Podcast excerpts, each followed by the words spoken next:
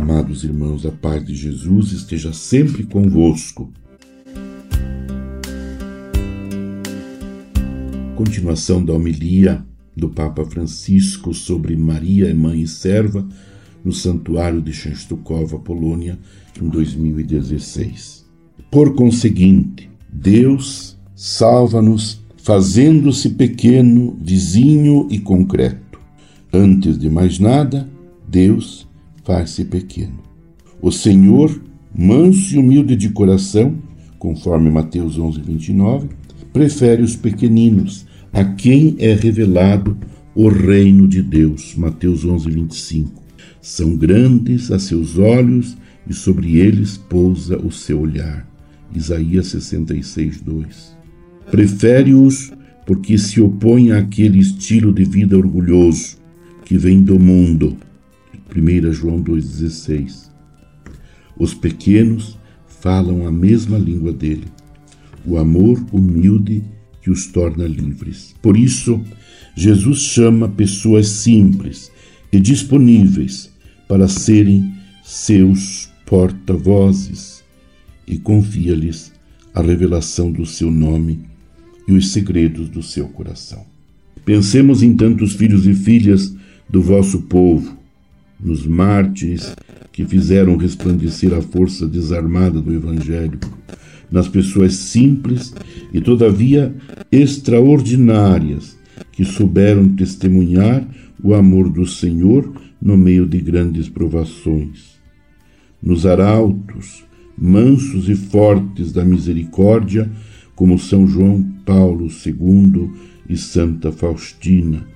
Através destes canais, do seu amor, o Senhor fez chegar dons inestimáveis a toda a Igreja e a humanidade inteira. E é significativo que este aniversário do batismo do vosso povo tenha coincidido precisamente com o jubileu da misericórdia. Além disso, Deus é vizinho, o seu reino está próximo. Marcos 1,15 o Senhor não quer ser remido como um soberano poderoso e distante. Não quer permanecer em um trono celeste ou nos livros de história, mas gosta de mergulhar nas nossas vicissitudes de cada dia para caminhar conosco. Ao pensarmos no dom de um milênio abundante de fé, é bom, antes de tudo, dar graças a Deus que caminhou com o vosso povo, tomando-o pela mão e acompanhando-o em tantas situações.